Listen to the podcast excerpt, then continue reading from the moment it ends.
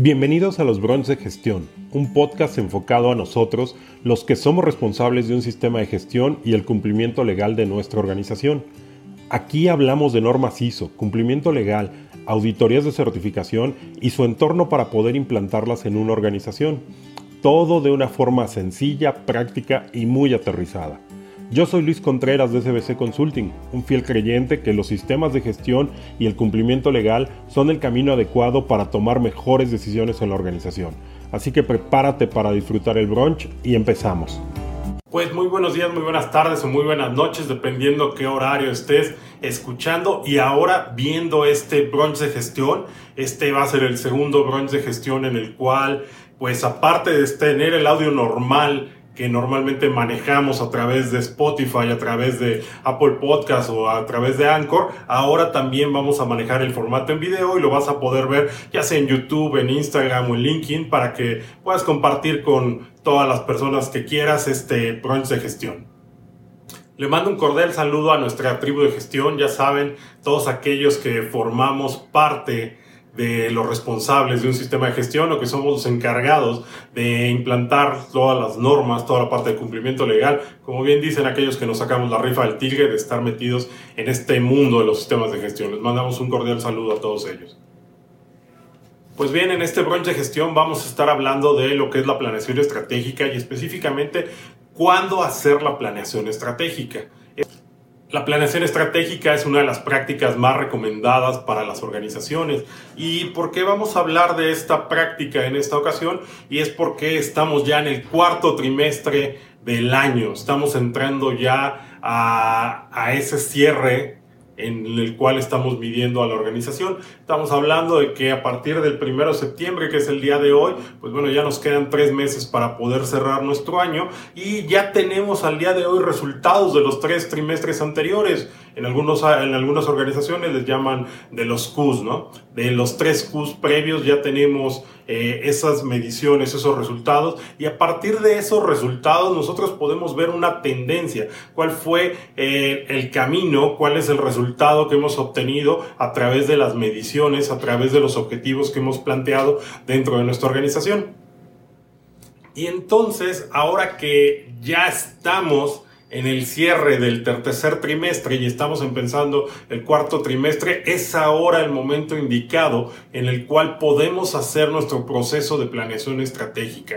Es decir, vamos a cerrar ya con las tendencias, vamos a cerrar con las mediciones y podemos ver cómo nos ha ido. A partir de esas, de esas tendencias y mediciones, podemos empezar a tomar decisiones de qué vamos a hacer el siguiente año. Y para eso es ese proceso de planeación estratégica. Recordemos que el proceso de planeación estratégica me va a permitir ver los resultados de la organización y compararlos contra mis objetivos, ¿no? Ahora bien, cuando hacemos una planeación estratégica, recordemos que puede ser para tres vertientes principalmente. La primera es, si hacemos la planeación estratégica por primera vez, nos va a servir para definir los objetivos de nuestra organización. ¿Cuáles son los objetivos estratégicos a los cuales nos vamos a dirigir el siguiente periodo de tiempo, ya sea un año, dos años o tres años?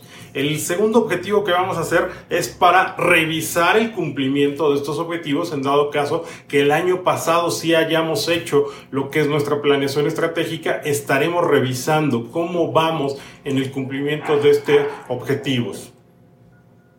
Y el tercer caso es la redacción de nuevos objetivos. En el dado caso de que ya hayamos cubierto los objetivos estratégicos de la organización, tenemos que plantearnos nuevos objetivos. Estos nuevos objetivos nos van a permitir visualizar la estrategia que ya habíamos hecho junto con la, nueva visión que tengamos de la organización para lograr un nuevo escalón, lograr nuevas metas y estos objetivos estratégicos poderlos difundir con toda mi organización. Interrumpo brevemente el episodio para compartirles que ya está disponible la guía rápida para obtener la certificación de una norma ISO. Es totalmente gratuita. Te dejo el link en los comentarios para que la puedas descargar y puedas conocer esa metodología que nosotros manejamos aquí en SBC Strategic Business Consulting para poder lograr una certificación. Regresamos al capítulo.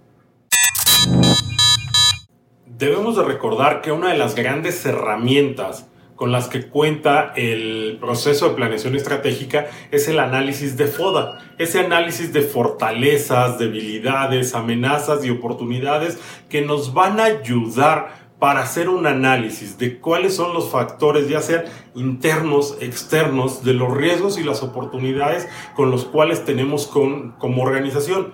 Este análisis de FODA va a ser el sustento o la base de mi planeación estratégica.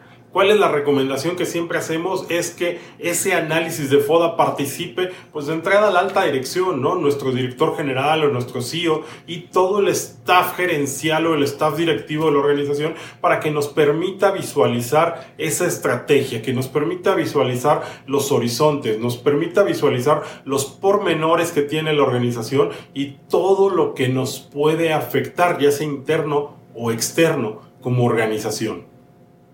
Ahora bien, hablemos de la planeación estratégica y el análisis de FODA con un enfoque a los sistemas de gestión.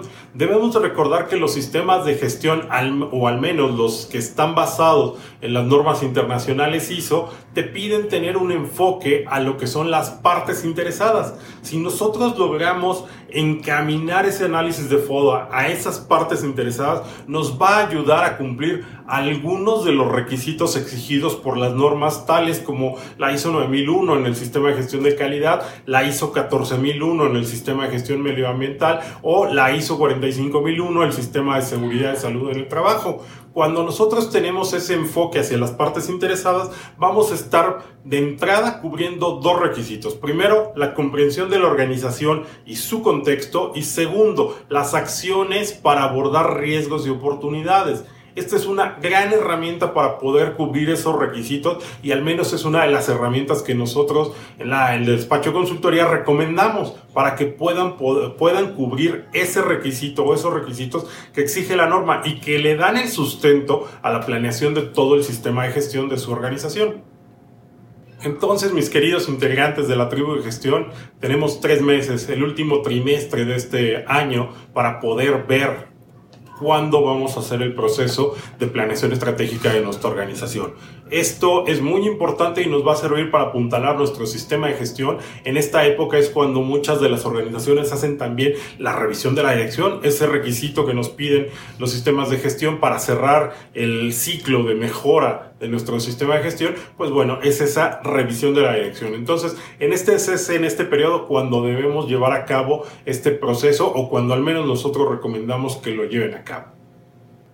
Pues bien, para poder cerrar este breve brunch de gestión enfocado a la planeación estratégica, debemos recordar que la planeación estratégica es un proceso y al ser un proceso es algo que tiene que ser constante, recurrente, para poder estar revisando el camino y el rumbo de nuestra organización. Es decir, se recomienda que sea por lo menos una vez al año. En esta vez al año podemos estar revisando ese cumplimiento de objetivos estratégicos para ver si nos funcionan y si aún nuestra visión del negocio sigue vigente y o la podemos encaminar a hacia otro rumbo. Entonces, este proceso tiene que ser algo que no nada más se hace una vez cada cinco años, sino que se tiene que estar haciendo de forma recurrente.